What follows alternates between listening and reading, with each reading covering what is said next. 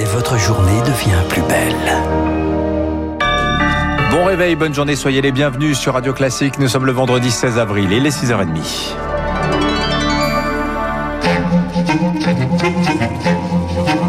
6h30, 7h30, la matinale de Radio Classique avec Dimitri Pavlenko. Passez une excellente journée. On commence ce journal avec une lueur d'espoir. L'exécutif Augustin Lefebvre planche toujours sur une réouverture du pays dans un mois. C'est ce qui ressort de plusieurs réunions organisées hier, d'abord avec une quinzaine de maires, puis avec une dizaine de ministres.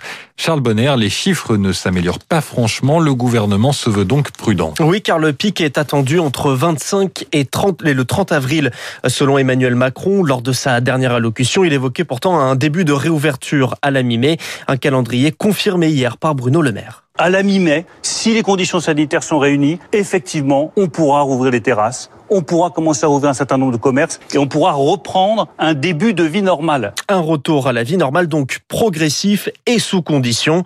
Première étape non négociable pour l'exécutif, l'ouverture des écoles. 26 avril pour les maternelles et les élémentaires, 3 mai pour les collèges et les lycées. Ensuite, mi-mai, ouverture de certains lieux culturels et de certaines terrasses selon les mots de Gabriel Attal ce matin dans les échos.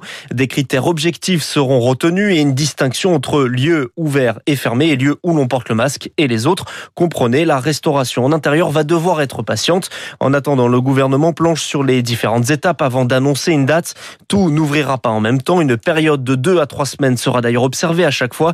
Dixit le président pour voir comment ça se passe. Charles Bonner, les indicateurs ne marquent pour l'instant pas de baisse franche. Je le disais, 5924 personnes en réanimation. La barre symbolique des 100 000 morts dans le pays franchie hier. Le président Emmanuel Macron écrit sur Twitter, nous n'oublierons aucun visage, aucun nom. Augustin, cette situation se dégrade même franchement dans les Outre-mer. À tel point qu'il a fallu annoncer de nouvelles restrictions sanitaires, reconfinement en Martinique, mesures renforcées en Guyane et en Guadeloupe. À partir de demain, dans l'archipel, le couvre-feu commencera à 19h et plus 22. Fermeture des cinémas, théâtres et musées. Jauge abaissée dans les établissements recevant du public et dans les collèges et lycées. Le nombre de cas a fortement augmenté en Guadeloupe de presque 42% en une semaine et le système hospitalier est sous forte tension. Le directeur médical du SAMU et des soins critiques du CHU de la Guadeloupe, Patrick Portecope, est donc particulièrement préoccupé. Le système hospitalier à des capacités limitées d'adaptation. Au niveau du service de maladies infectieuses comme au niveau du service de réanimation, nous connaissons une tension par rapport euh, aux capacités d'hospitalisation. Nous avons beaucoup de patients Covid euh, qui occupent ces lits et qui imposent donc une déprogrammation de certaines activités, notamment chirurgicales au sein de l'établissement. Et si ça continue, euh, d'autres activités médicales devront aussi être déprogrammées. Nous ne souhaitons pas arriver au stade où nous ne pourrions plus recevoir des patients qui nécessite, mais euh, ce risque n'est pas nul. Un propos recueilli par Camille Schmitt pour lutter contre l'épidémie. Il y a les restrictions, les vaccins et les gestes barrières. Des rendez-vous de vaccination seront réservés au personnel de professions exposées de plus de 55 ans, dont les policiers et les enseignants.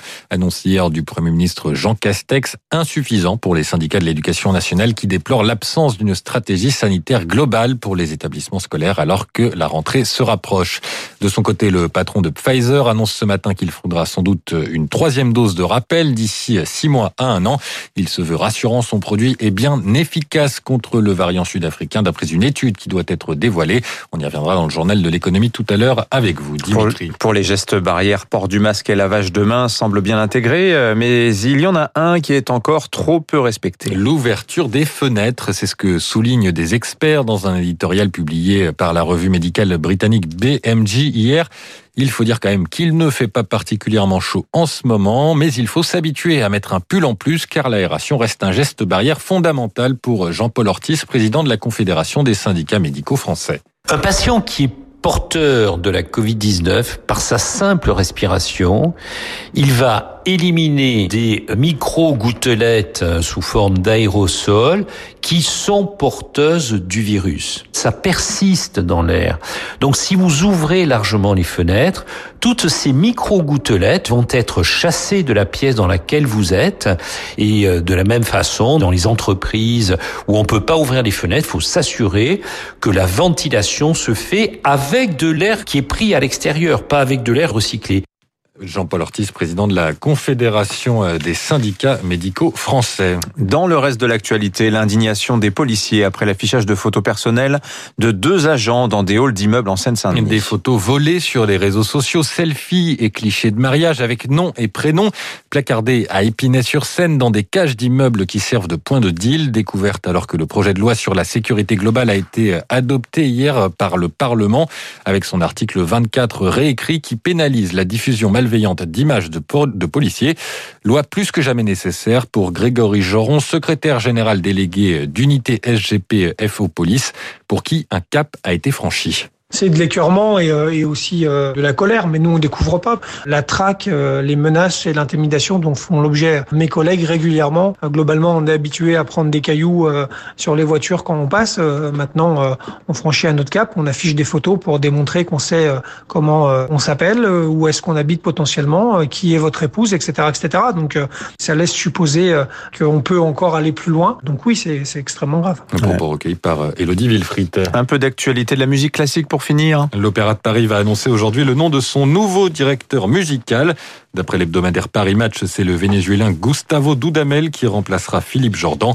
Et puis Radio Classique est heureuse de vous annoncer que le festival Musique et Vin au Clos de Vougeot en Bourgogne aura lieu cette année du 22 au 27 juin avec à la direction artistique le pianiste Jean-Yves Thibaudet et le violoncelliste Gauthier Capuçon, bien connu de nos auditeurs. Effectivement, merci Augustin Lefebvre. Vous revenez tout à l'heure à 7h30 pour l'heure.